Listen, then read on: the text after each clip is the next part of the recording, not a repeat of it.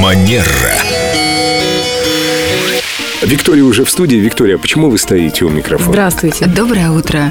А, Учитывая тот факт, что вы частенько просите меня а, говорить короче в наших рубриках, я решила сегодня попробовать э, вести нашу программу именно так. А Какая это связь? способствует как? Ну, между прочим, в некоторых компаниях даже совещание проводится стоя, именно потому, что было замечено, что когда человек стоит, он говорит короче. Подождите, ну я тоже вот воспитанный человек, теперь и мне придется встать. Абсолютно верно, Семен.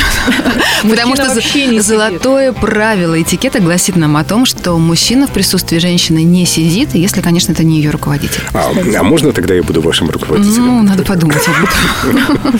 Виктория, а про совещание? У нас собрания на радио продолжаются по три часа. Неужели поможет вот это э, ваше предложение? Возьмите на вооружение этот лайфхак, потому что действительно мы говорим короче, и более того, некоторым спикерам, которые выступают на сцене, а, преподаватели ораторского мастерства рекомендуют именно вести свои программы стоя, потому что мы короче формулируем мысль в таким, в таким образом.